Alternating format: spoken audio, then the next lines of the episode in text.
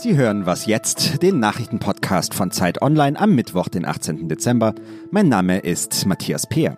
Die Themen heute Impeachment und Vogelsterben. Zuerst aber die Nachrichten. In Frankreich treffen sich heute Vertreter der Regierung und Gewerkschaften, um erneut über die Rentenreform von Präsident Emmanuel Macron zu verhandeln. Auf den Straßen gehen währenddessen die Streiks gegen die Reform weiter. Die Gewerkschaften fordern, dass die Regierung die Reform vollständig zurückzieht, und zwar innerhalb der nächsten Stunden. Andernfalls soll es auch Streiks über Weihnachten geben. US-Präsident Donald Trump hat einen wütenden Protestbrief an das US-Repräsentantenhaus geschrieben. Darin wirft er den Demokraten vor, der amerikanischen Demokratie den offenen Krieg zu erklären. Bei dem Amtsenthebungsverfahren gegen ihn handele es sich um einen beispiellosen und verfassungswidrigen Machtmissbrauch. Das Repräsentantenhaus stimmt heute über die offizielle Einleitung des Amtsenthebungsverfahrens ab. Da die Demokraten in der Kammer die Mehrheit haben, gilt eine Zustimmung als sicher. Mehr dazu gibt es jetzt mit Fabian Scheler. Redaktionsschluss für diesen Podcast ist 5 Uhr. Diese Episode Was jetzt wird präsentiert von Nespresso Professional. Was ist der größte Icebreaker im Büro? Kaffee. Und ein richtig guter Kaffee schmeckt nicht nur gut, er fördert die Produktivität, sorgt für mehr persönlichen Kontakt und nebenbei auch für zufriedene Mitarbeiter. Neugierig? Jetzt eine Woche Nespresso fürs Büro testen. Alle Infos auf nespresso.com slash Maschine-testen. Hallo und herzlich willkommen. Hier ist Fabian Scheler. Macht, Missbrauch und Korruption.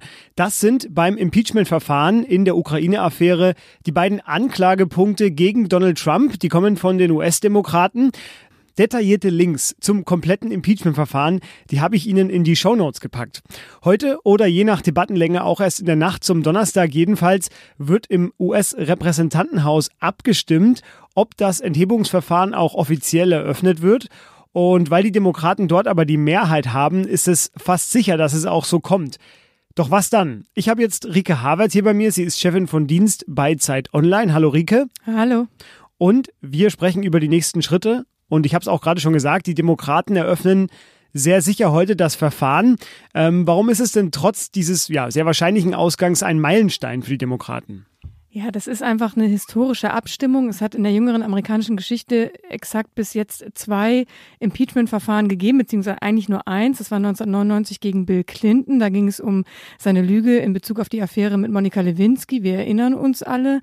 Und 1974 ist Richard Nixon einem Impeachment eigentlich zuvorgekommen mit seinem Rücktritt. Da ging es um die Watergate-Affäre. Das heißt, das passiert nicht so oft. Und die Demokraten haben ja sehr, sehr lange mit sich gerungen, ob sie das vorantreiben sollen, dieses Amtsenthebungsverfahren Verfahren, weil das natürlich auch politische Risiken birgt, weil sie nicht wissen, kommen sie durch damit im Senat? Vermutlich eher nicht. Wie nützt ihnen das in dem kommenden Wahlkampf im nächsten Jahr? Aber es ist natürlich trotzdem richtig, das zu tun, weil einer der Anklagepunkte ist ja nun mal, Donald Trump hat sein Amt missbraucht und da ist das natürlich auch was, wo, wo sie der Verfassung verpflichtet sind und ihrer politischen Aufgabe und Rolle und deswegen ist das absolut ein historischer Moment. Du hast es gerade schon ganz kurz angerissen. Es geht danach vermutlich äh, Anfang Januar weiter im Senat, ähm, wo Trump ja dann aber mit einer Zweidrittelmehrheit tatsächlich des Amtes enthoben werden könnte. Ja, die Mehrheitsverhältnisse sind aber eben nicht so. Deutet irgendwas darauf hin, dass es trotzdem so kommt? Nein, derzeit tatsächlich nicht. Also es ist so, dass die Demokraten im Repräsentantenhaus die Mehrheit haben.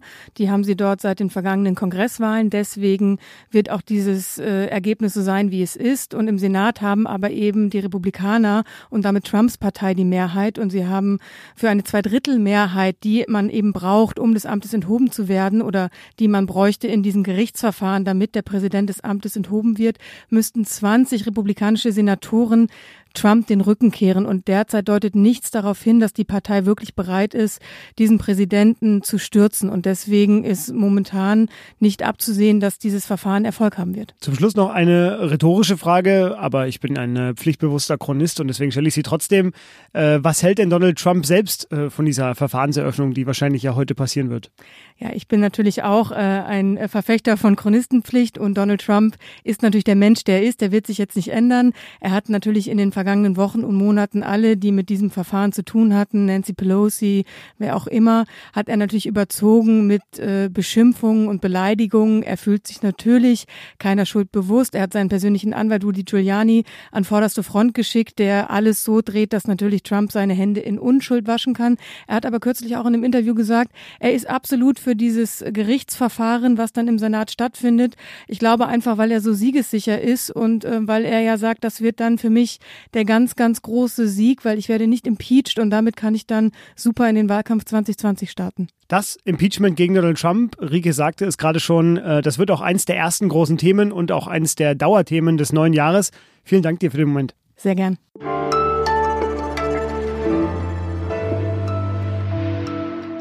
Und sonst so?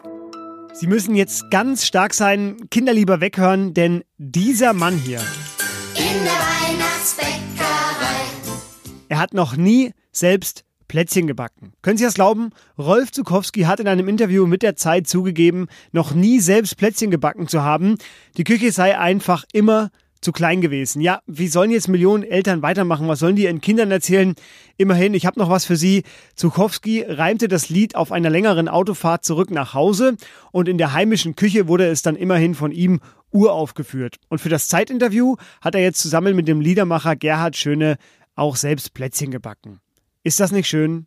Schmeiß den Ofen an. Oh ja! Und ran!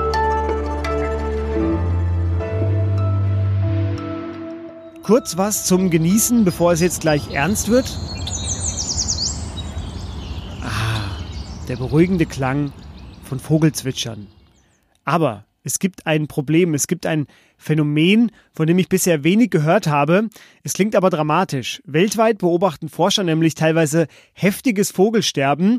Nicht nur in Nordamerika, wie eine Studie im Science Magazine im September zeigte.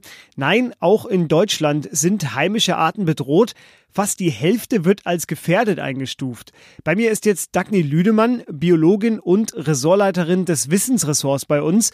Hallo Dagny. Hallo. Dagny, nur ein Beispiel. Rebhuhn und Kiebitz, die haben im Vergleich zu den 90er Jahren 90 Prozent ihres Bestandes verloren. 90 Prozent.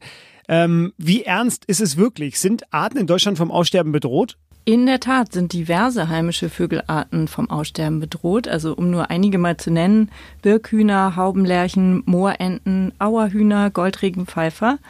Und was hier auffällt, ist, dass das vor allem Arten sind, die auf Äckern, Feldern, Feuchtwiesen und in Mooren zu Hause sind. Also in Landschaften, die eben bei uns auch zurückgehen und bedroht sind, unter anderem vom Klimawandel. Genau, denn die simple, aber die entscheidende Frage ist ja, ähm, warum ist das denn so? Warum gibt es bei uns so ein Vogelsterben? Ziemlich einig sind sich Forscherinnen und Forscher darin, dass die Landwirtschaft die Hauptursache ist. Und da spielen zum Beispiel Pestizide eine Rolle, Monokulturen, dann auch einfach der Verlust von Lebensräumen dadurch, dass dort intensive Landwirtschaft betrieben wird und eben auch die Trockenlegung von Mooren, was ja auch teilweise äh, zur Gewinnung von Feldern gemacht wird. Jetzt gab es vor kurzem aber noch eine andere Debatte, äh, die kam aus den Niederlanden, aber die wurde zum Beispiel auch in Bayern geführt und äh, die hört sich auf den ersten Blick erstmal recht irre für mich an. Äh, da ging es um eine Leinenpflicht für Katzen. Und zwar, damit Vögel und auch andere Katzenopfer weiterleben können. Also Katzen sollen angeleint werden.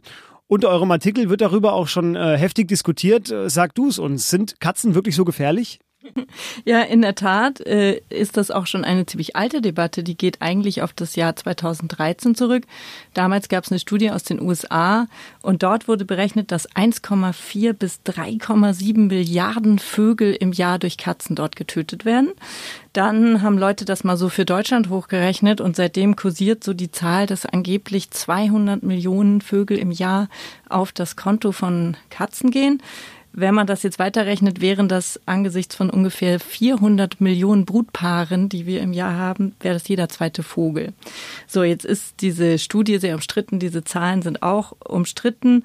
Und Lars Lachmann, ein Vogelexperte vom NABU, hat das mal sehr gut erklärt und hat gesagt, ähm, letztlich bringt es auch wenig, diese absoluten Zahlen zu nehmen und über die zu streiten, weil man anhand von diesen Zahlen gar nicht berechnen kann, ob der Bestand einer bestimmten Art wirklich gefährdet ist oder nicht. Denn dazu müsste man andere Dinge einbeziehen, wie viel dieser Vögel brüten, wie viel sterben, wie viel überleben, wo wandern die, all diese Dinge. Und da muss man sagen, letztlich gibt es keine seriöse Datengrundlage für Deutschland, die belegt, dass maßgeblich Bestände durch Katzen gefährdet sind. Allerdings, das sagt der NABU-Experte auch, äh, es ist auch nicht ganz egal, was verwilderte Katzen oder streunende Katzen bei uns machen. Sie gefährden nämlich andere Arten, wie zum Beispiel die Wildkatzen, die durchaus bei uns zu Hause sind. Außerdem ist interessant in Deutschland, dass ja Katzen vor allem in bewohnten Gebieten, also am Stadtrand oder an Siedlungsrändern, eine Rolle spielen. Und da nehmen witzigerweise die dort heimischen Arten bei uns zu, die Amsel zum Beispiel. Und wie eingangs schon erklärt, sind es ja bei uns die Agrararten, die vor allem bedroht sind und da dürften die Katzen nicht so eine große Rolle spielen. Aber vorerst klingt es so, als dürften Katzen auch weiterhin bei uns in Freiheit leben. Ja, genau, würde ja. ich sagen. Dagny hat zusammen mit dem freien Autoren Thomas Krummenacker das Vogelsterben ausführlich analysiert. Den Text packe ich Ihnen noch in die Show Notes. Danke dir, danke euch beiden. Ähm, was denken Sie? Katzen anleinen? Ja, nein? Schreiben Sie uns. Ähm, wir sind gespannt. Das war jedenfalls was jetzt für heute. Morgen nochmal äh, ich, dann die große Jahresabschlusssendung, dann Weihnachten, Weihnachtspost wie immer an wasjetzt.zeit.de und ich sage Tschüss.